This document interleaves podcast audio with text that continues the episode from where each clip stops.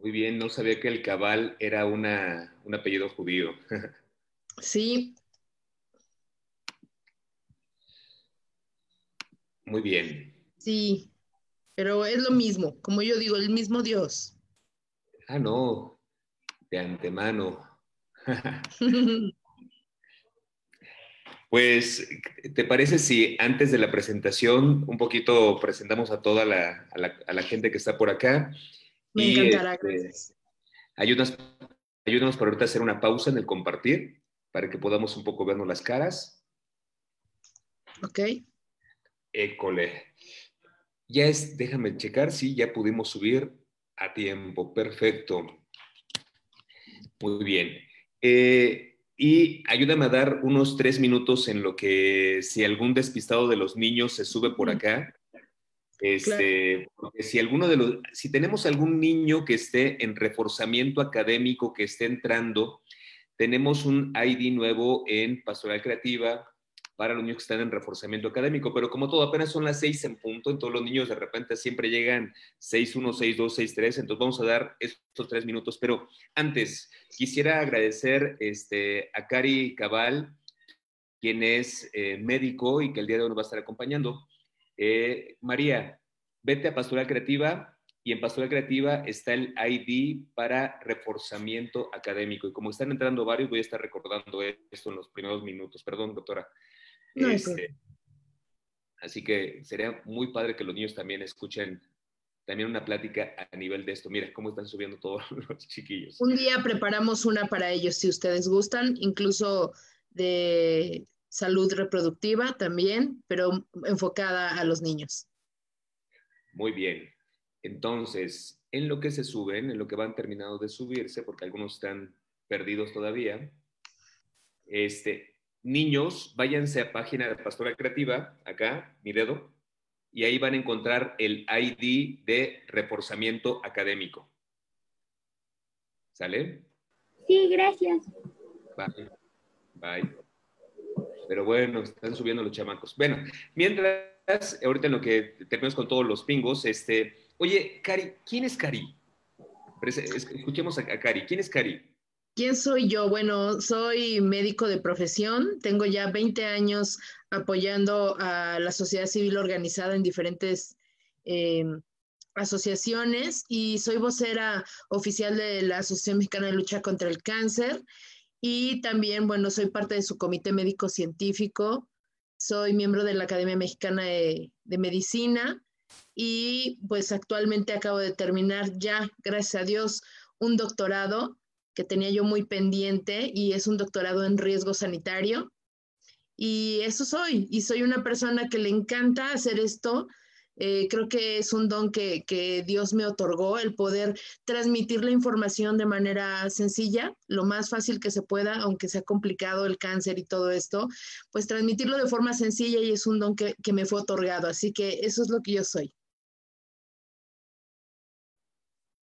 Muy bien. Soltera, casada. Ah, bueno, soy casada y tengo un hermoso hijo de 17 años que No, bueno, te casaste a los estudia 10 en el- años. En el CUM. Entonces, este, bueno, pues es, es orgullosamente marista, mi chamaco. Y pues eh, así, así está la vida. Yo, eh, no, no se crean, no soy tan joven, ya tengo mis ayeres, pero con la luz no se, no se nota. Con la luz no se nota. Ok, muy bien. Este, ayúdame, Javier Romero, te voy a nombrar como anfitrión para que puedas eh, escribirle a los niños que están subiéndose por ahí y les mandes a la página de Pastoral Creativa porque ahí está el ID para reforzamiento académico. ¿Va? ¿Me ayudas? Sí. Ok, permíteme un segundo. ¿Dónde andas? Que ya te per- Javier Romero, ya te perdí. Este, pues muy bien. Fíjate, te quiero contar, querida doctora, ¿qué es Pastoral Creativa? Pastoral Sí. Creativa ha querido ser un espacio de vinculación y de fortaleza de distintas áreas eh, y en cualquier tipo de circunstancia. Es decir, no solamente en la parte espiritual o en la parte religiosa, sino también en la parte de desarrollo humano y en la parte también de ejercitamiento físico, porque hemos tenido también como, es, es un canal, un canal multidisciplinar y donde la consigna son dos cosas. Todo lo que sume para bien del ser humano es bienvenido, todo lo que sume. Y la segunda cosa es cómo lograr ser fortaleza siendo comunidad. O sea, la pregunta es cómo lograr ser fortaleza y la afirmación es siendo comunidad. Entonces creo que una de las cosas bellas que ha pasado con Pastora Creativa, como, como poco a poco a lo mejor algún día tengas oportunidad de verlo, eh, ha sido una gran riqueza que, que, como tú dices, bueno, este, yo soy judía, este, oh, bienvenido, todo lo que sume, bienvenido, y, y, eso es lo que nos integra como, como sociedad y como pueblo de Dios, y finalmente creo que en el bien de la humanidad las coincidencias que nos nutren desde la parte más sagrada siempre vienen eh, de la parte más humana siempre son sagradas. Entonces, bueno, pues es una gran riqueza lo que podemos hacer el día de hoy con la gente que viene, que viene sumando. Entonces, este, ya damos nuestro último minuto para que podamos lanzar a los niños para la otra plataforma, este, que están los últimos despistados. Entonces, nada más recuerdo, y ya con esto termino y te doy paso a la presentación. Gracias. Este, a los niños que se están subiendo, a los niños que se están subiendo a este ID en esta sesión, este ah, eh, cambió por el día de hoy. Váyanse a la página en Facebook en Pastoral Creativa y van a encontrar el ID para el reforzamiento académico. ¿De acuerdo? Váyanse a Facebook y ahí van a encontrar el ID. Le dan clic y adelante. Gracias. Ahí escuché una pulga hablando. Muy bien. Pues gracias a todos. Entonces, pues, querida Cari, este, ha sido de verdad una, una alegría poder poder coincidir el día de hoy con este espíritu de, tocar un tema que es muy importante y es cómo detectar a tiempo el cáncer de mama. Y yo les decía, platicaba ayer precisamente, bueno, estos días, desde que contactamos con, con Mayra, quien precisamente va subiendo, contactamos con Mayra para poder decirle, oye, yo vi que tienes un tema bien singular y bien importante. ¿Por qué no compartirnos este tema a nivel de esta plataforma con que llegue este mensaje a una mujer, a una mujer, esa mujer puede ser no solamente benéfico para ella, sino también propagadora de bienestar para tantos más. Entonces, este, Cari, me parece que no solamente es para mujeres, también para hombres que son hijos y que tienen una mamá, que son hermanos y tienen una hermana, que tienen novias o que tienen esposa y este, cómo cuidarlas también. Así que bueno, bienvenida Cari, eh, un tema delicado, una enfermedad que sigue cobrando mucha gente. Estamos escuchando de muchísimos, 115 mil muertos por el COVID, pero otro número tan grande por el cáncer de mama. Bienvenida. Muchísimas gracias. Bueno, ahora sí voy a compartir mi, presentación con ustedes. Les agradezco muchísimo la invitación. Y por supuesto, bueno, no es un tema fácil, no es un tema en el que nos gustaría estar abordando. Yo creo que nadie quiere oír la palabra cáncer, eh, aparte en una zona que digamos es, es íntima, es privada, pues tampoco es como fácil eh, hemos tenido que trabajar mucho de, la mano con la asociación para que eh, la propia población comprenda que todo su cuerpo es una estructura perfecta y que no hay partes ni buenas ni malas, sino simplemente somos un todo maravilloso. Y por eso es que el cáncer de mama en la parte de detección oportuna, en esta parte de de comunicarle a la población qué es la detección oportuna del cáncer, cómo es que se puede manifestar y qué podemos hacer, es tan relevante. Porque efectivamente, y lo acaba de decir clarísimo eh, eh, Ram, es ahorita todo se está enfocando al COVID, ¿no? Y escuchamos cantidad de, personas infectadas, cantidad de personas que están, eh, pues que ya murieron, etcétera, o que están complicadas. Pero Creo que alguien tiene abierto su micrófono, pero nos olvidamos un poco de las otras situaciones que finalmente siguen cobrando vidas y siguen cobrando eh, muchísimo más del recurso que necesitamos y sigue, sigue costándole a la sociedad. Me veo. me voy a esperar a que cuando Perdón, estoy tratando de cerrar el micrófono, pero no. No, no pasa nada. Cuando, bueno, nos tenemos que adaptar porque aparte esto es como una nueva forma de trabajar, así que no pasa nada. Si tenemos que hacer pausas, lo haremos y finalmente lo retomaremos donde, donde nos hayamos quedado. Lo más importante de todo esto es qué pasa qué pasa con la estadística y qué pasa con esos números que actualmente pues nos están diciendo. Hoy por hoy el cáncer de mama en nuestro país es la segunda causa de muerte por cáncer en mujeres mexicanas. Entonces, es bien importante que entendamos eso. Es la segunda causa de muerte por cáncer. Cobra muchísimas vidas de mujeres mexicanas y antes se tenía como la conciencia de que, bueno, a partir de los 40, no era como esperado que a lo mejor ya te empezaran a dar todos los achaques que se te ocurran, pero hoy sabemos que no es así. Cada día hay personas más jóvenes que están desarrollando cánceres de mama. Es muy importante que la población, el auditorio que hoy nos está escuchando, se dé cuenta que esta situación necesita abordarse ya con las generaciones más jóvenes. Y efectivamente, hace un momento dijimos, bueno, esta plática también es para hombres. ¿Y por qué es para hombres? Porque, bueno, el cáncer de mama no le da solamente a la mujer. Si bien es cierto, el 98% de los cánceres de mama están presentes en la mujer, o sea, abordan a la mujer o atacan a la mujer, hay un 2% mundial que es un tema de cáncer de mama al hombre.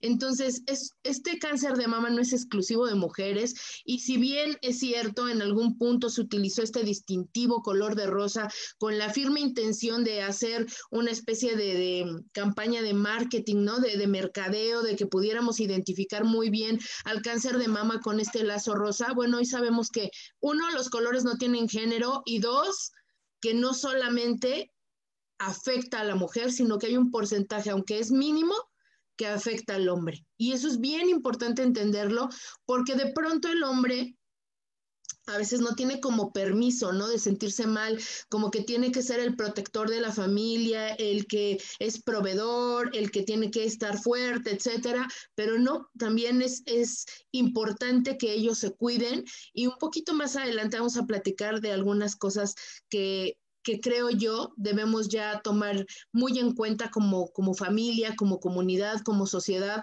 para también ayudar a que los hombres se chequen y estén pendientes de su salud. Es bien importante e interesante saber dónde se encuentra con mayor frecuencia el cáncer de mama. Cuando ustedes llegan a ver videos de autoexploración de mama, cuando llegan a ver eh, panfletos, eh, gráficos, dibujitos de la exploración de mama, a veces no entendemos a partir de dónde se tienen que explorar las mujeres y a partir de qué edad y por qué razón. Voy a ser muy clara con esto. A partir de qué edad debes realizar la autoexploración de mama? A partir de que llega tu primer periodo menstrual. Si tu periodo menstrual llegó a los 8, pues a los 8 hay que empezar a desarrollar la técnica con esa niña. Si llegó a los 14, hay que empezar a desarrollar la técnica de exploración de mamá a los 14 con esa adolescente.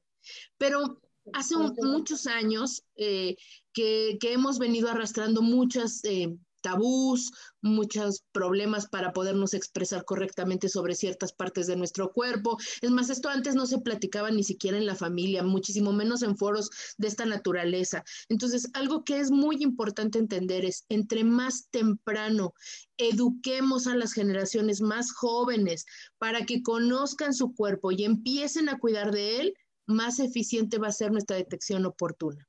¿Por qué hablamos de detección oportuna y no de prevención? Porque hay que tener mucho cuidado con la palabra. La palabra prevención significa que yo puedo hacer algo para evitar que me suceda alguna enfermedad. Y lamentablemente en el cáncer no es así. Quiero platicarles qué es el cáncer de manera muy rápida no es nada fácil porque es, una, es todo un asunto médico, hay una especialidad, ¿no? Para poder hablar de lo que es el cáncer, pero quiero platicarles un poquito de lo que es el cáncer de manera muy coloquial para que ustedes me entiendan.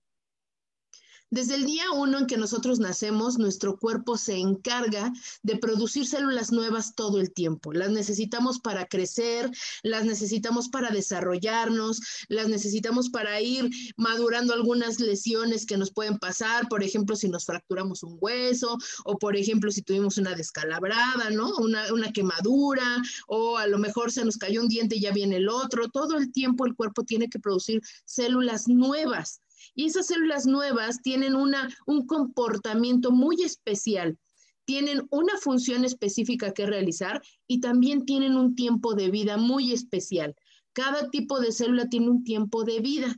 Cuando llega a concluirse su tiempo de vida, bueno, pues entonces la célula tiene que morir y a esa muerte celular que está programada y que está destinada a que suceda se le llama apoptosis. Yo sé que es un término un poco complejo, pero necesito que lo comprendan para que después entendamos lo que es el cáncer.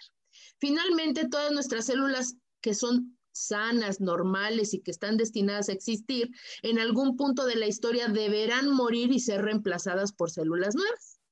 Pero a veces sucede que de repente, derivado de muchas cosas que pueden estar como factores externos o internos del cuerpo, como el estrés, el que yo fume, el que me alcoholice, el que no duerma bien, el que me malpasen las comidas o el que tengo un historial genético de cáncer o, mucho, o que me sometí a mucha radiación o muchos factores, pues resulta que nuestro sistema inmunológico, que es el encargado, es el encargado de supervisar que las células de nuestro cuerpo salgan en excelencia, pues ese sistema inmune está cansado.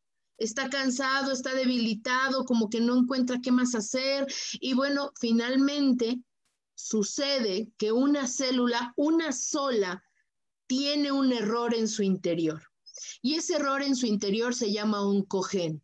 Y el oncogen es un gen que le dice a la célula que debe de reproducirse de manera constante y descontroladamente. Se acordarán que acabo de mencionar hace un ratitito que nuestras células tienen un tiempo de vida. Ah, pues esta no.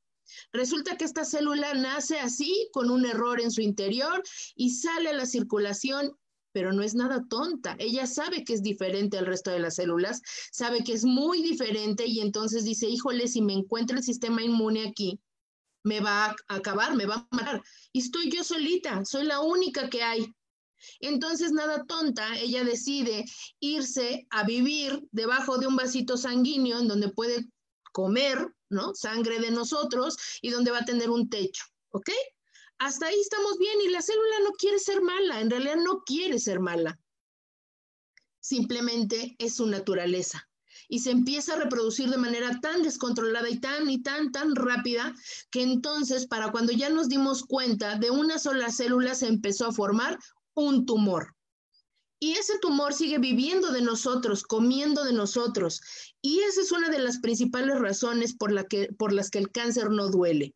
Si se habían preguntado, oye, pero ¿por qué el cáncer no da síntomas así como importantes como para que yo me ponga las pilas y vaya al doctor rapidísimo? Bueno, la razón es bien básica. Todo lo que venga de afuera y quiere entrar a nuestro cuerpo, todo lo que venga de afuera, llámese una partícula de polvo, una astilla, un virus, lo que sea, el cuerpo lo va a rechazar y va a decir, esto no es mío, no lo quiero y te va a dar síntomas de enfermedad pero quiero recordarles quién produjo la célula con el error, el propio cuerpo. Por lo tanto, nuestro organismo no la reconoce como algo ajeno y le permite seguir creciendo dentro de nosotros. Y mientras es un tumor que está confinado a un espacio, a lo que nosotros le llamamos un tumor in situ, o sea, que está confinado a un espacio. Mientras está así, no tenemos problema porque no nos damos mucho, mucha cuenta, no nos sentimos muy mal y la persona puede ser como que sigue sana, a lo mejor se llega a sentir un poquito fatigada, a lo mejor se llega a sentir un poquito sin apetito, le duele la cabeza, empieza a tener síntomas muy vagos, pero nada realmente importante. Y es ahí donde la prevención se quita por completo de nuestro vocabulario y llega la detección oportuna. Porque no pudimos hacer nada para quitar ese cáncer, pero sí podemos hacer algo para detectarlo de manera oportuna. Ahora, continuando con el punto, ese tumor va a seguir creciendo de manera descontrolada y llega un punto en el que ese tumor es tan grande que ese vaso sanguíneo donde estaba alimentándose o comiendo ya no es suficiente.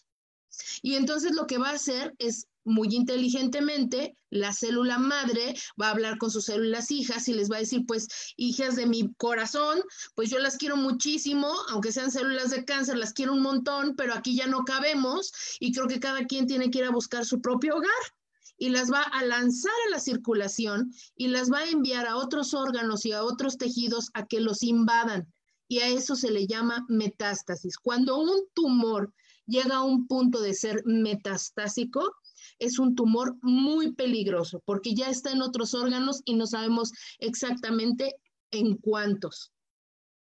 Todo esto que les platico sucede porque muchas veces el cuerpo humano nos manda señales de, oye, no has dormido suficiente, creo que estás fumando demasiado, creo que el alcohol no te está cayendo bien, me parece que los ayunos que estás haciendo no son buenos e insistimos en tener conductas que son nocivas para nosotros.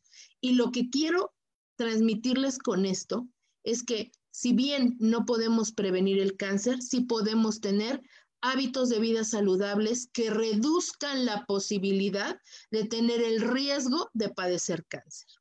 Una vez que platicamos esto, ¿dónde es más frecuente tener cáncer de mama?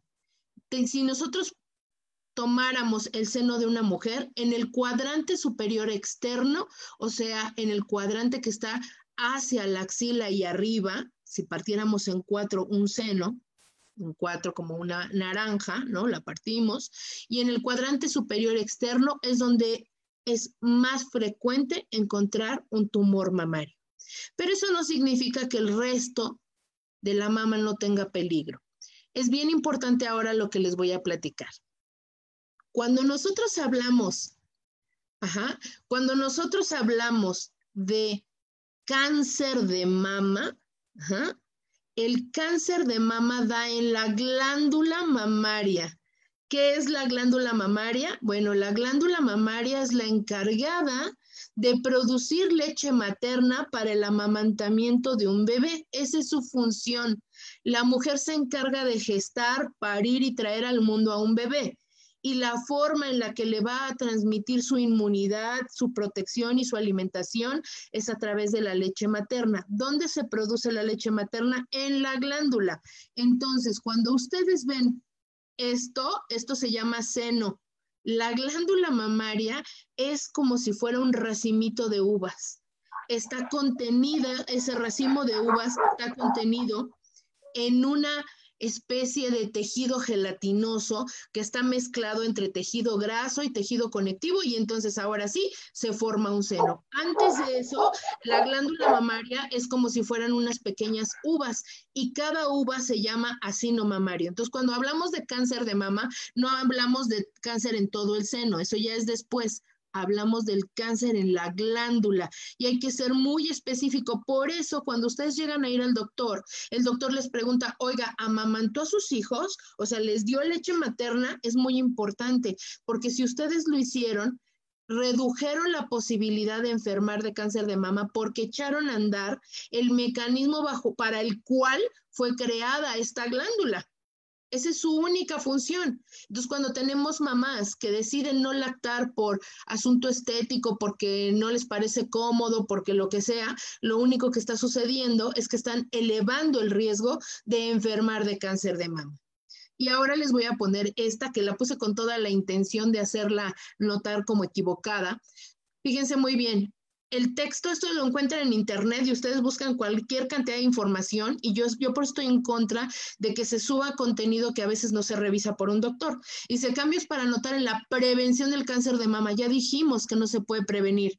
Dijimos que se pueden adoptar hábitos de vida saludables y dijimos que el cáncer de mama se puede detectar de manera oportuna. Y muy diferente la prevención y la detección. Entonces, aunque esto está subido en Internet y aunque puede ser que mucho del contenido sea bueno, esta palabra debería estar erradicada de estos textos. Ahora bien, ¿qué me preocupa en un seno? ¿Qué me preocupa si estoy yo realizándome mi revisión de cáncer de mama o mi autoexploración mamaria? Me preocupa encontrar cambios en la textura de la piel. El seno tiene característicamente una piel suave y tersa. Es normal, está diseñado para ser suave y terso porque la piel del bebé va a estar en contacto con esa zona a la hora del amamantamiento. Entonces, si hubiera un cambio en la textura, si se vuelve rugosa, escamosa, gruesa, entonces eso no es normal, aunque no me duela. Ya quedamos que aunque no nos duela, hay signos que nos pueden alertar de que algo no anda bien. ¿Qué otra cosa? Bueno, que tengan el pezón invertido. Para que no sepa lo que es el pezón, es esta estructura, a ver si tengo una imagen acá adelante, Es esta estructura. Y el pezón tiene una característica maravillosa. Está, de veras que, de veras que Dios nos hizo tan perfectos que ustedes ni se lo imaginen, pero fíjense muy bien. El pezón tiene una estructura tan maravillosa que está contenida, y tiene tejido que nosotros llamamos eréctil. Algún día seguramente se les han puesto los vellitos así chinitos porque les dio frío o escalofrío. Bueno, eso es el tejido eréctil. Y el pezón tiene tejido eréctil, por eso a veces el pezón se erecta incluso con el puro roce de la ropa, con el con que nos caiga agua, con que haga frío, etcétera. Pero si ustedes se preguntaron por qué el pezón tiene ese tejido eréctil, es muy simple. Cuando el bebé nace, el bebé nace prácticamente sin eh, tener desarrollado su sentido auditivo ni su sentido de la vista, no están perfectamente desarrollados. Por lo tanto, podríamos considerar que el bebé nace con cierto grado de sordera y de ceguera. Al nacer es normal porque poco a poco lo va a ir adquiriendo. Como el bebé no sabe expresarse, no sabe hablar ni demandar su alimento recién nacido, el pezón se erecta o se pone en una posición como si fuera un chuponcito para que el bebé pueda comer de manera y cerrar de manera hermética. Y el pezón le sirve como una señal de por dónde tiene que comer el bebé. Y eso es súper importante entenderlo porque cada estructura de la glándula mamaria fue creada para eso. ¿Por qué hablamos del pezón invertido como como una, una señal de alerta para nosotros que nos podría estar diciendo que puede haber cáncer de mama en ese, en ese seno, bueno, es muy importante. Si tú naciste con los pezones hacia adentro, no te preocupes, así eres, así naciste y está bien.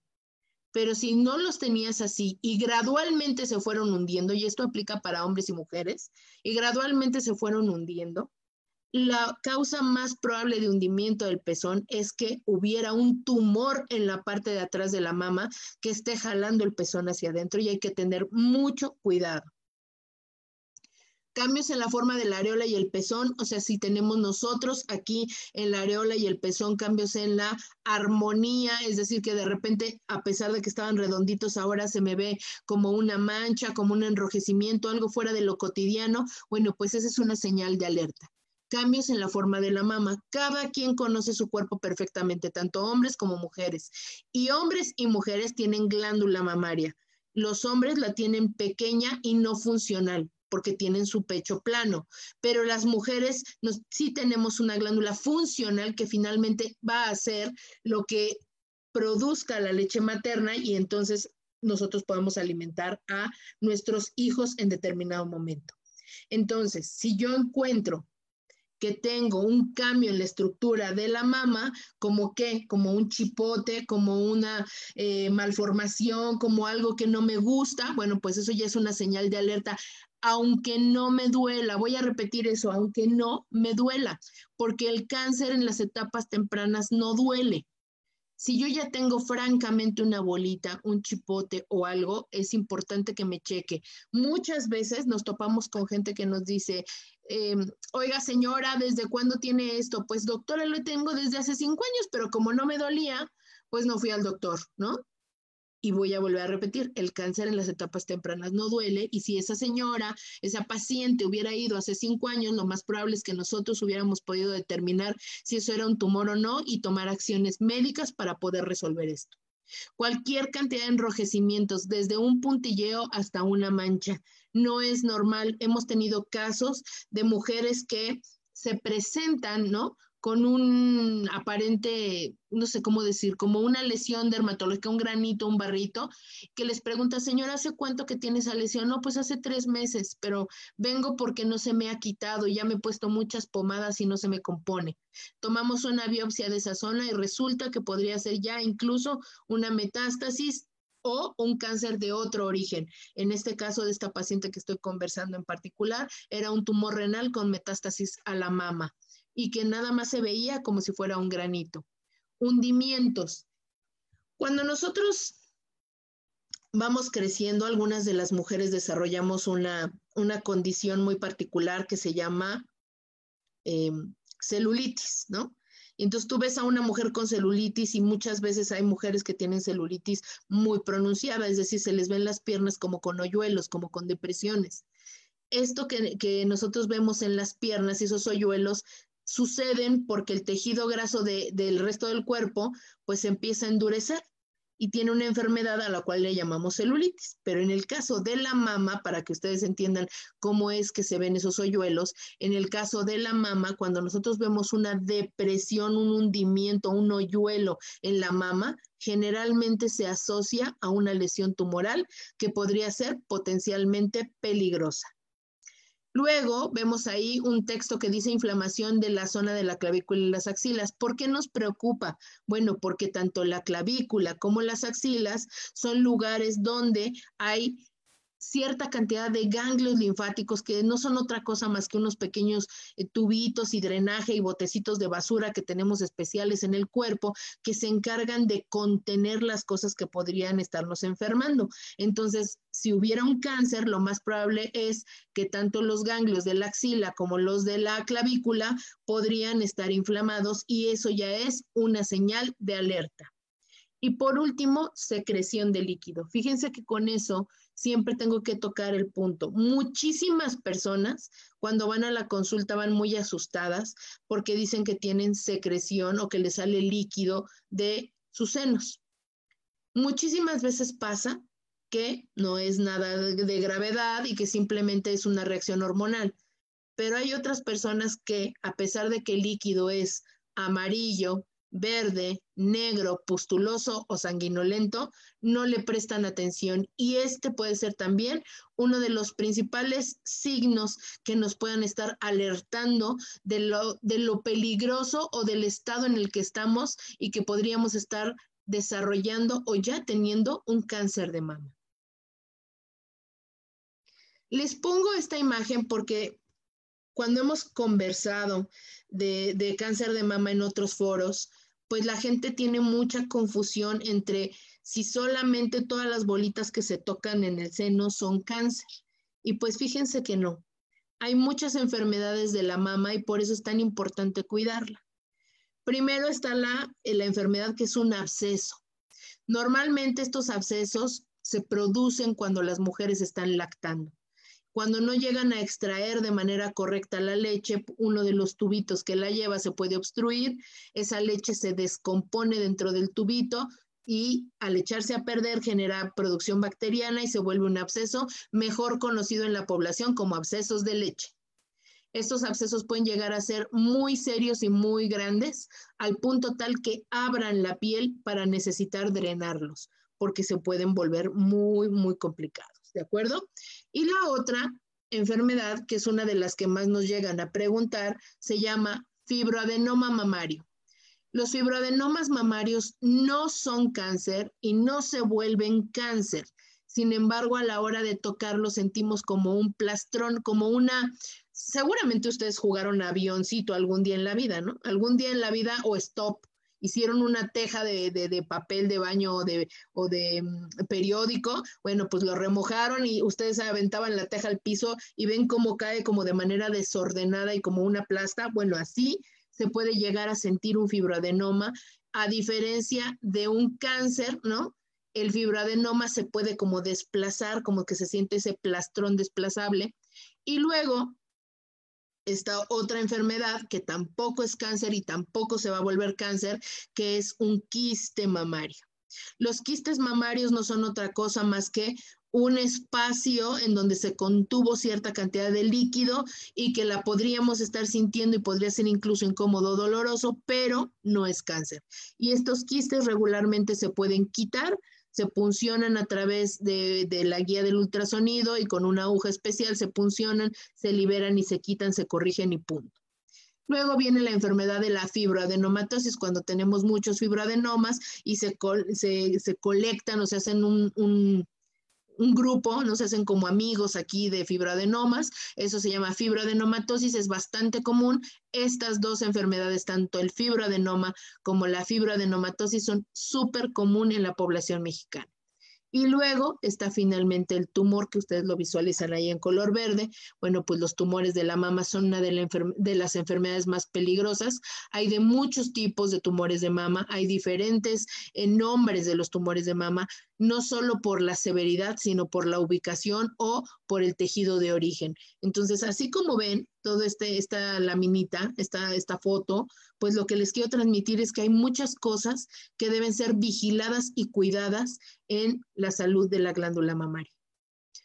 ¿Qué puedo hacer además de realizarme una autoexploración de mama? Pues realizarme un ultrasonido Doppler. Para quien no sepa lo que es un ultrasonido Doppler, quiero compartirles que es la última tecnología que tenemos no invasiva y que no tiene radiación y que se debería estar haciendo en todas aquellas mujeres menores de 40 años que tuvieran algún factor de riesgo para desarrollar cáncer de mama. ¿Por qué lo digo? Porque ustedes y yo sabemos que las mastografías no nos las hacen hasta que tenemos 40. Pero ¿y qué pasaría si a mí me sale alguna de las Em, de los signos que dije anteriormente y yo tengo 35, pues que aunque llegue, pues no me la van a hacer hasta que tenga 40 o hasta que lleve una orden de mi doctor. Pero para eso tenemos otra tecnología que es un ultrasonido Doppler. ¿Qué hace el ultrasonido Doppler? Bueno, el ultrasonido es una onda de sonido que no emite radiación y que no es tóxica para el cuerpo. Por eso, aunque estés embarazada, te pueden hacer ultrasonidos, ¿ok? ¿Qué hace el Doppler? ¿Por qué estoy poniendo esa palabra tan chistosa y tan rara? Bueno, porque el Doppler es una función de este ultrasonido que le permite ver si hay o no circulación sanguínea en alguna lesión que nos preocupe. Por ejemplo, supongamos que pues ya llega mi paciente y entonces yo le voy a hacer un ultrasonido y sí le veo que tiene una masa ahí, pero no alcanzo a ver muy bien qué es, pero le pongo la función Doppler y me doy cuenta que está totalmente irrigada y muy poderosamente llena de sangre. Eso automáticamente ya me dice que puede ser algo no bueno. ¿Por qué? Porque acuérdense lo que les dije, los tumores comen sangre de nosotros, entonces necesitan crear vasos sanguíneos que les nutran y a esa nueva formación de vasitos sanguíneos el Doppler la puede identificar muy bien. ¿Cuándo me debo de hacer un ultrasonido Doppler? Bueno, te lo puedes hacer a partir de tu primera menstruación o si presentas síntomas o signos de salud mamaria afectada o que tengas la sospecha de que tienes una bolita que te está preocupando.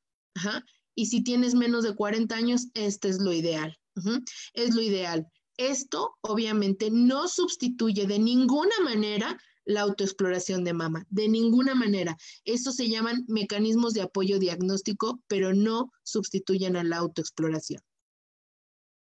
¿Qué es la mastografía o por qué se hace la mastografía a partir de los 40? La mastografía es un estudio en donde vas a colocar tu seno en dos planchas de acrílico, lo van a presionar fuertemente y entonces van a emitir un disparo como si tomaran una fotografía con rayos X y aquí sí hay radiación y por eso es que se pide de acuerdo a la normativa mexicana, que a partir de los 40 años las mujeres se hagan una vez al año una mastografía. Normalmente encuentro en los, en los foros en los que tengo la oportunidad de participar, normalmente encuentro gente que siempre comenta es que duele mucho, es que a mí me, me lastimaron, etcétera. Puede ser molesto, pero es una molestia transitoria. Y lo otro es que entre más toleres la presión, menos radiación te ponen, porque entre más delgado esté el tejido para penetrar, el rayo es menor. Entonces hay que tener un poco de conciencia y un poquito de valor, ir a hacernos los estudios, pero créanme, si una mastografía duele, tener cáncer es una cosa mucho, mucho peor. Así que, ¿cuándo te tienes que hacer esta mastografía? Una vez al año a partir de los 40 es que em, a mí me dijeron, este es un mito, ¿no? A mí me dijeron que si voy a hacerme la mastografía, como me van a dar radiación, me va a dar cáncer de tiroides. Es absolutamente un mito. Hasta el día de hoy no hay ningún estudio verdadero que sustente dicha teoría. Y en segunda, todos los mastógrafos de que estén operando de manera legal en la Ciudad de México deben estar calibrados para que se enfoque la radiación en el tejido y en el tumor o cáncer que estamos buscando. Cuantísimas veces no, no, encontramos camiones de mastografía que la gente los deja ahí parados y no toma la oportunidad porque tiene miedo. Y voy a decirles una cosa, el miedo es muy poderoso y puede llegar a paralizarte. El miedo es una cosa que no te ayuda a avanzar, te, te frena. Entonces necesitas saber si tú tienes o no un tumor para tomar acciones lo más pronto que se pueda y que puedas conservar tu vida, porque algo que les tengo que decir es que el cáncer de mama, de todos los cánceres que conocemos, que hay más de 100 tipos, el cáncer de mama tiene una sobrevida del 97% si se detecta a tiempo. Eso es extraordinario, o sea, yo sé que a lo mejor si nos quitaran un seno sufriríamos mucho porque no tenemos una parte de nosotros. Y si nos quitaran los dos sufriríamos mucho porque a lo mejor nos sentimos un poquito menos atractivas, menos femeninas, menos completas, todo eso sí, pero tendríamos la vida.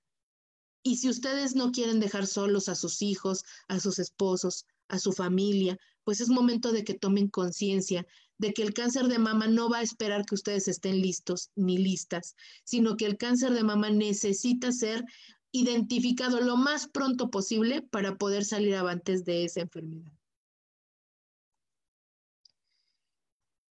Cuando hablamos de estudios complementarios, hablamos de que tanto el ultrasonido como la mastografía se deben realizar. Entonces voy a poner un poco en orden cronológico cómo vamos a trabajar si queremos cuidar nuestra salud mamaria.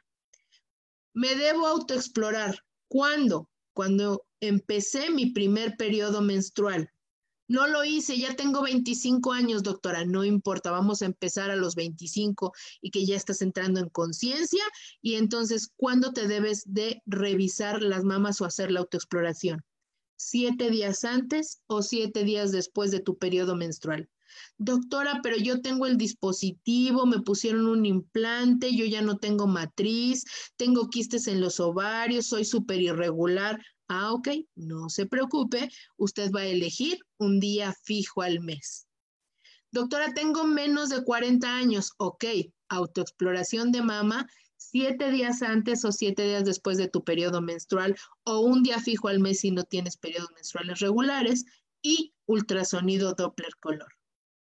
Ay, doctora, yo ya tengo 40 años. Ok, autoexploración de mama siete días antes o siete días después de tu periodo menstrual o un día fijo al mes, ultrasonido Doppler color y mastografía. A eso me refiero cuando digo que los estudios son complementarios, porque el ultrasonido y la mastografía ven cosas completamente diferentes y son necesarios.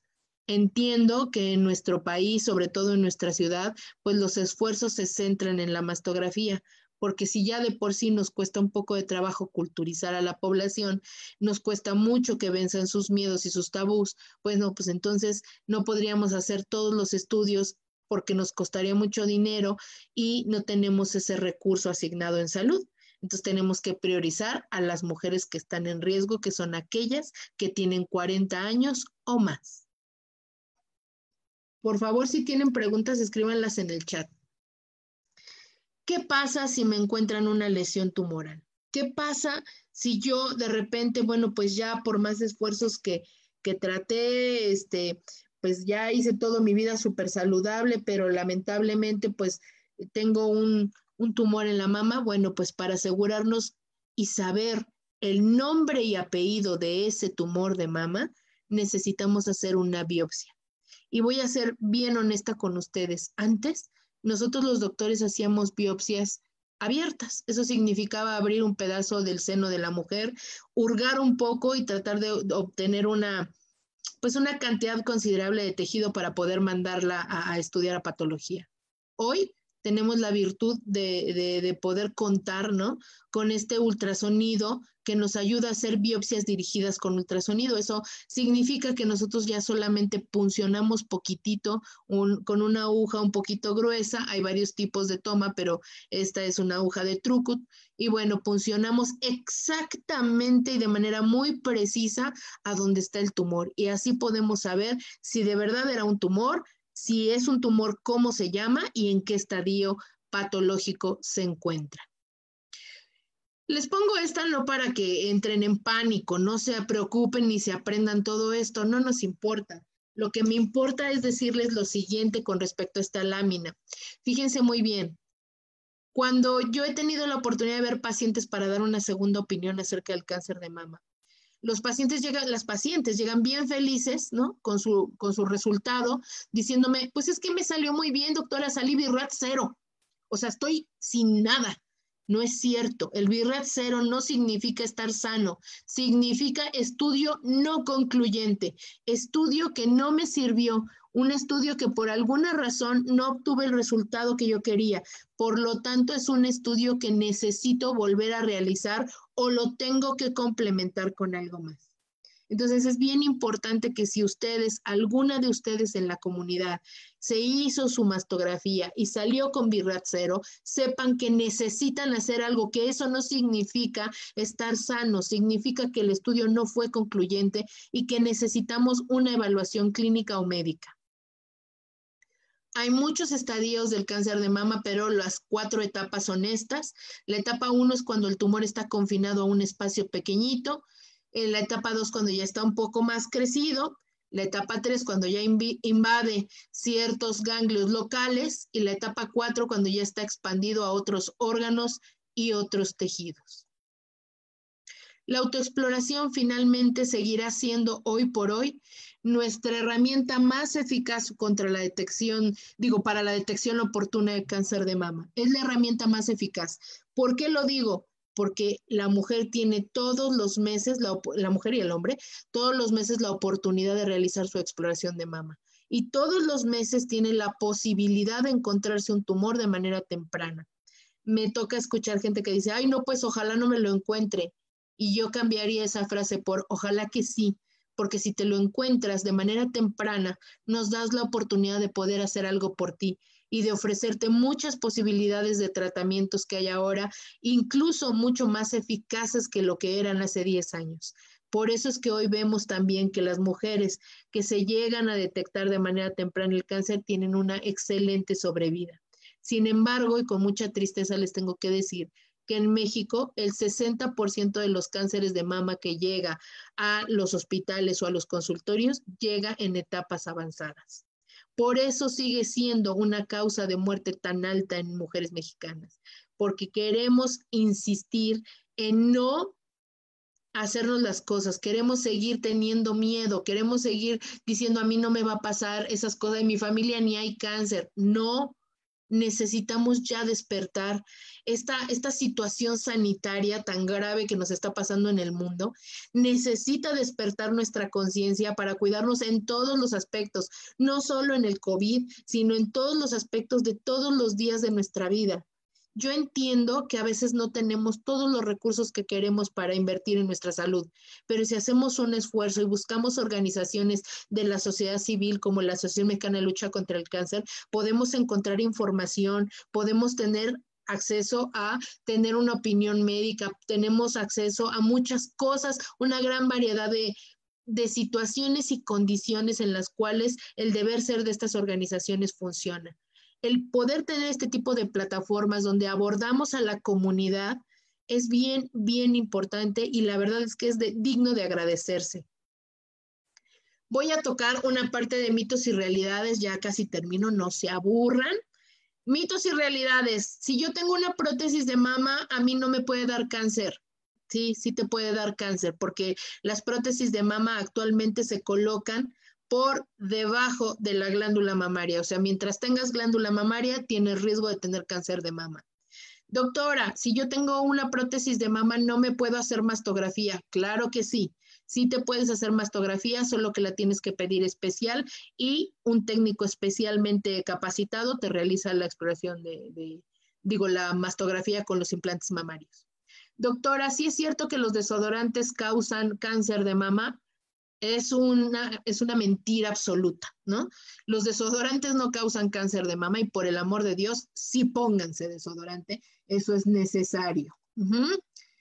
Es bien importante que les diga otra cosa. Doctora, sí es cierto que me, si me coloco mi celular ahí debajo del brasier, porque fíjese que yo viajo en metro y entonces no, no le va a dar cáncer de mama por eso, porque si no también le daría cáncer de mama pues en una pompa, si se lo pone en el, la bolsa del pantalón, ¿verdad? Entonces, no, no es cierto, eso es un mito. Doctora, sí es cierto que si me acerco al microondas me va a dar cáncer de mama. No, los microondas antes, y hablo de, hace muchísimos años, tenían estaño y eso era un poco poco peligroso. Hoy ya no, la tecnología ha avanzado tanto que ya no tienen esas cosas, ¿no? Entonces, por favor, no, no propaguemos eh, mitos, pero tampoco propaguemos curas milagrosas. No es cierto que tomar carbonato con limón en ayunas previene o quita o cura el cáncer, eso no es verdad. La situación que les quiero compartir es, yo entiendo que a veces necesitamos eh, creer que hay productos que, nos van a ayudar mucho, ¿no? Productos que, que, nos venden o nos dicen que, pues no sé, que si el tecito de no sé qué, que si el veneno de alacrán, que si no sé cuánta cosa yo veo, ¿no? Si eso les da un poquito de paz y tranquilidad, está bien, pero no dejen de lado la parte médica. Finalmente la ciencia ha avanzado tanto que tenemos la posibilidad de ofrecer tratamientos que sean muy, muy eficaces. Pero todo esto no va a funcionar si cada uno de nosotros no tiene en sus manos la posibilidad de hacer algo por su salud, porque el paciente a veces se desentiende un poco de sí mismo, sobre todo la mujer, tiende a priorizar todo lo demás, tiende a priorizar a su familia, a su trabajo, a su casa, el aseo, todo es prioridad y ella se deja el último. Y yo quiero decirles algo, cuando una mujer se enferma de cáncer de mama, una familia entera se enferma de cáncer de mama, porque no hay, no hay ningún otra, otro ser en el mundo que pueda sustituir a la mamá. Entonces es bien importante que ustedes como, como parte de los pilares familiares de ser las amas de casa o las proveedoras o la mamá y la abuelita de muchos, de muchos nietos preciosos, bueno, pues traten de cuidarse porque solo de esa manera vamos a poder hacerle frente a esta enfermedad. El cáncer de mama no discrimina a nadie, no importa la edad, no importa la religión, no importa la cultura ni el dinero. El cáncer agarra parejo. Es una cosa bien, bien difícil. Y cuando encontramos situaciones como las que vemos ahorita, en donde todo el recurso de dinero se está priorizando, ¿no? Se está priorizando para atender personas con COVID y de pronto el cáncer está de, está de lado y la gente se le olvida que se siguen muriendo las personas de cáncer, que tienen cáncer, bueno, pues es cuando más necesitamos nosotros estar en conciencia. Esta, esta situación del mundo nos vino a hacer reflexionar que sin salud no tenemos absolutamente nada. Absolutamente nada. Entonces, estas charlas lo único que quieren es motivarlos, motivarlos y motivarlas. Quien esté aquí de los caballeros que me esté escuchando, bueno, pues ustedes también se tienen que autoexplorar. Claro, la exploración es muy rápida porque ustedes tienen una glándula eh, hipotrófica, o sea, chiquitita y no les da mucha lata, pero hay que realizar las maniobras de exploración. Si tienen dudas acerca de los del cómo se debe realizar, porque es una técnica muy sencilla pero un poco larga, eh, pueden buscar en la Asociación Mexicana de Lucha contra el Cáncer en su Facebook y en su YouTube. Tienen videos para llevarlos de la mano con esto. Aquí lo más importante es entender, detectado a tiempo, el cáncer puede ser curable y en sus manos está la solución autoexplorarse, hacerse su ultrasonido y hacerse su mastografía es parte de algo importante que es cuidar de sí mismos, ser corresponsables. Ustedes necesitan tomar las riendas de su salud ya. No sé si tienen alguna duda, me encantaría que escriban lo que sea que tengan duda. Finalmente yo, miren, ni los conozco tanto, así que si quieren escribir así algo sencillo, bueno, pues ya, no, Mayra, me da mucho gusto verte, te estoy viendo por aquí, Mayrita. ¿Hace cuánto, que no, ¿Hace cuánto que no te veo, verdad? por ahí anda Mayra. Por acá la eh, veo. Te, comparto la, te comparto las que han sido en Facebook. Este, La mamá es un tejido donde podemos detectar alteración y por lo tanto detectar, detectar la enfermedad, pero ¿cómo detectar en otra parte del organismo alguna forma? Bueno, ¿cómo detectar el cáncer en alguna parte del organismo? Bueno, hay, como hay más de 100 tipos de cáncer, es, muy difícil que yo dijera en una sola palabra o en una sola frase cómo podríamos estar alerta, pero les cambio esa por decir, mejor voy a tratar de adoptar hábitos de vida saludables basados en los cuatro pilares de la salud, que es alimentarme correctamente a través de la nutrición, no dije comer como loco, dije nutrirnos dormir lo suficiente, suficiente según cada quien. Si tú duermes cinco horas y eres feliz, está perfecto. Si duermes doce, bien por ti. Ajá. Haz ejercicio y con hacer ejercicio no me refiero a que se vuelvan exatlón o ninja warrior. Con 30 minutos al día es suficiente. Pónganse a hacer brinquitos, lagartijas, sentadillas, no tienen que ir al gym, no se expongan. Hay mucho COVID, ¿ok? Y por último, maneja muy bien tus emociones. Con manejo de las emociones porque la gente dice, si eres muy rencoroso te da cáncer, no es cierto. O sea, no, no, es cierto, no hay ningún estudio que diga que entre más rencorosa es la persona le va a dar cáncer, eso es un mito. Lo que sí les puedo decir es, todas las emociones finalmente se traducen en sustancias químicas en el cuerpo. Entonces, si yo tengo un problema, en vez de estar preocupado, o sea, antes de ocuparme, Preocupado quiere decir, estoy planteando los escenarios antes de ocuparme, pero no me puedo quedar en la preocupación, tengo que actuar. Si lo puedo resolver, voy para adelante. Si no lo puedo resolver, tal vez merece que haga una reflexión, tal vez haga yo una oración, tal vez medite, lo que me haga sentir más en paz y entonces quizá con mi mente más clara puedo tomar una decisión. Entonces, cuatro pilares de la salud, nutrirnos, dormir, hacer ejercicio, y manejar correctamente las emociones. Les cambio lo que me dijeron de detectar todos los cánceres del cuerpo por esos cuatro pilares de la salud. Muy bien. Y te leo los demás y ya ves tú por dónde puedes redondear todas las preguntas. En el ultrasonido, pregunta Lauris, eh, ¿es el ultrasonido normal o hay que pedirlo específicamente Doppler? Lupita Ruz, hay que... ¿Sí? es cierto que a partir de los 40 se realiza cada seis meses la mastografía. Rocío, y cuando uno ya está en la menopausia, cada cuando tiene que explorarse. Rocío tuvo una prima que le dio cáncer en el estómago y seno, lamentablemente ya no está con nosotros. ¿Qué podemos hacer las demás para ver si tenemos cáncer? Dani, si tuvimos cáncer de ovario, ¿qué probabilidad hay de que haya cáncer de mama? Okay. Eh, los hombres, cada cuando es ideal es la autoexploración.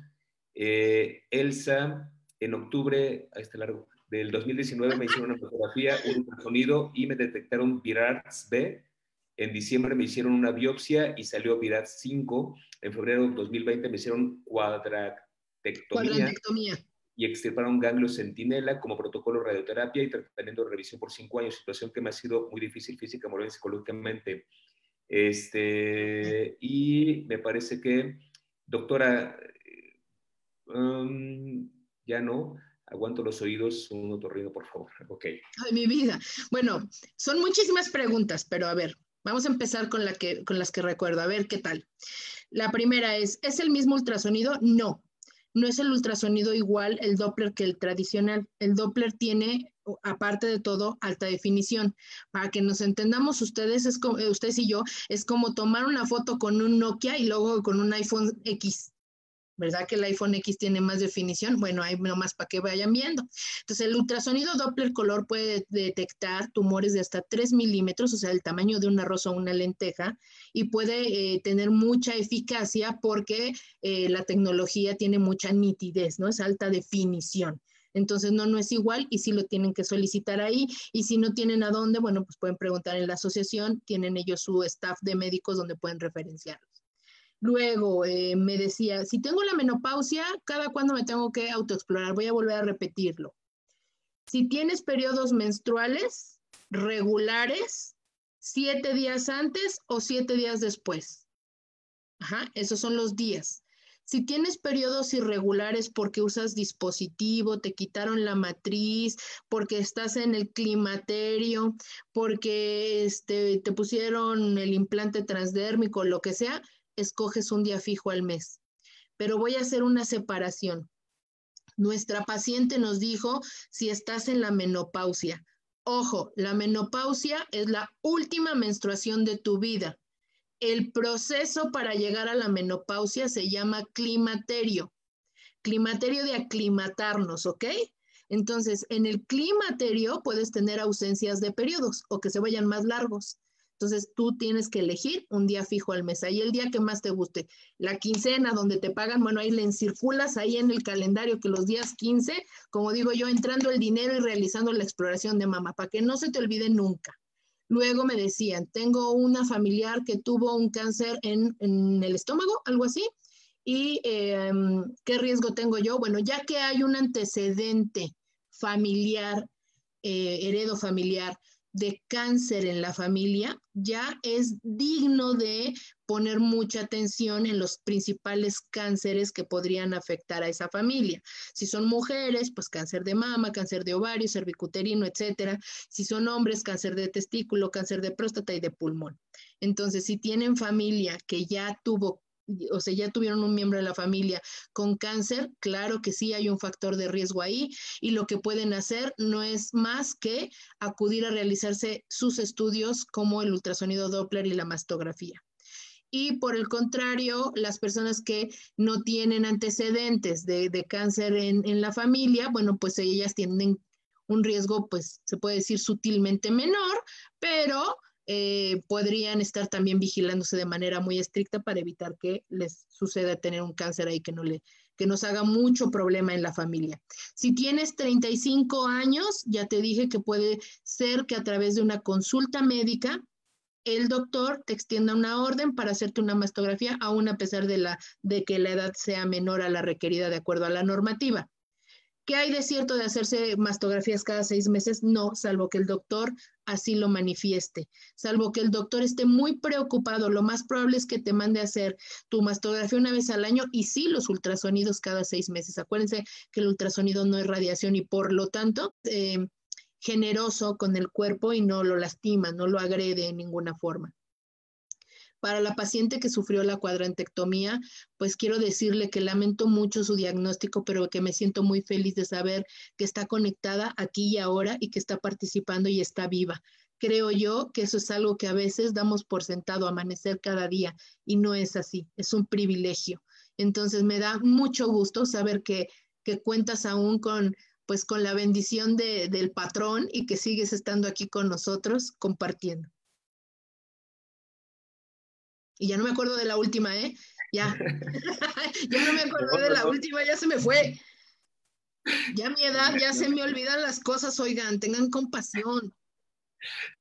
Yo creo que, que de verdad estamos, o sea, yo, yo me quedé con la, la boca así, asombrado. Muchas gracias, o sea, creo que la información que nos das es densa, es concisa, es precisa y creo que a veces le tenemos tanto miedo a que los médicos nos hablen así, o pensamos que incluso son medio maleducados por decirnos las cosas como son, ¿no? Aunque yo creo que en el fondo todo el mundo desea saber y tener cierta certidumbre. Eso de decir, a mí no me digan si estoy muy grave, creo que uno tiene a veces que afrontar la vida y creo que en el afrontar comienza la, libertad interior, ¿no? Y la, y la paz profunda. Entonces, me parece que has abordado el tema de una manera muy, muy profesional, te lo agradecemos profundamente y sobre todo con esa claridad de decir, hay cosas en riesgo y hay que escucharlas con este corazón, con este corazón abierto.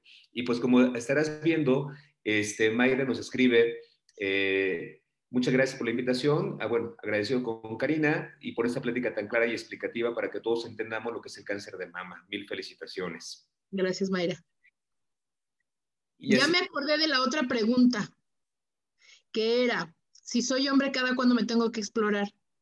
Una vez al mes elige un día fijo, ya me acordé, ¿ven? No es que tengo así lento aprendizaje, pero ya este, si eres varón, escoge un día fijo al mes, el día que tú quieras, la revisión y la técnica es exactamente la misma. Si a una mujer eh, normalmente le tomará entre 5 y 7 minutos de su, de su día realizar una buena exploración, a un caballero le puede tomar entre 2 y 3 minutos porque no hay mucho tejido que explorar, pero es importante. Ese 2% de la población no puede pasar desapercibida y como los queremos mucho y los queremos bien, es importante que compartan que al hombre también le puede dar cáncer de mama. Perdóneme, este, padre, porque lo interrumpí, pero se me va el avión si no. No, no, no, adelante, adelante, muy bien, muy padre. Y este, Mayra, no sé si quieras este, que vayamos concluyendo. Creo que sería como muy, bueno el que podamos el día de hoy ir cerrando este tema. Nos dejas material para muchas cosas y creo que tendremos oportunidad, ya tendremos como otro momento y ojalá nos puedas compartir tu, tu experiencia y sobre todo tu profesionalidad este, para que sigamos haciendo de este trabajo un trabajo de, de una vida digna y sobre todo de, de, una detección a tiempo, ¿no? Para calidad de vida. Este, creo que Mayra, no sé si puedas, me parece que no tiene... Eh, no, ya estoy. ¿Ya estoy? Ya. Te oímos, sí. Pues nada más, otra vez agradecer a la doctora de estas, esta plática. Ya te decía yo, padre, que iba a estar buenísima la plática con la doctora Cabal y que pues creo que a todo el mundo nos dejó muy, muy satisfechos, muy informados, muy con los ojos abiertos, muy, muy puestos en la realidad. Y justo lo que platicábamos ayer, que no sabías tú que también el cáncer de mama existía en los hombres, también ella pues toca todos los temas, entonces pues nada más agradecer y quedar eh, contigo muy puestos para otras invitaciones porque creo que es una forma eh, donde podemos llegar a muchísima gente y lo que nos interesa y también se comentó es detectar a tiempo el cáncer. Es mucho menor gasto para el gobierno y es mucho menor gasto tanto emocional como económico para las familias. Entonces, eso es lo que nos debe eh, motivar también para y quitarnos ese miedo para tener estos hábitos que nos recuerda la doctora y tener una, una fecha para revisarnos una vez al año como un regalo de cumpleaños casi casi y, y estar atentos a que, como dice nuestro lema desde hace 40 años, detectado a tiempo, el cáncer puede ser curable. Muchas gracias. Mayra, Cari, muchísimas gracias. Sí, la, me preguntan que si la plática estaba queda grabada. Sí, queda grabada en Facebook. Este, y tenemos ahí, incluso la pueden compartir los que están acompañándonos ahorita en Zoom. La pueden compartir. Creo que vale la pena que una gráfica tan importante y como tan, tan eh, visual, ¿no? Clara, clara visualmente nos puede ayudar también muchísimo a todo esto. Entonces, bueno, Muchas gracias, como siempre, a todos los que han subido a Pastora Creativa en Facebook y en Zoom. Y bueno, pues ojalá tengamos tiempo para poder coincidir pronto con, con Mayra, con su equipo de apoyo, con Cari, con, bueno, su profesionalidad. Gracias, bendiciones a todos y que tengan un excelente jueves. Muchas gracias. Muchas gracias. Hasta luego. Hasta luego.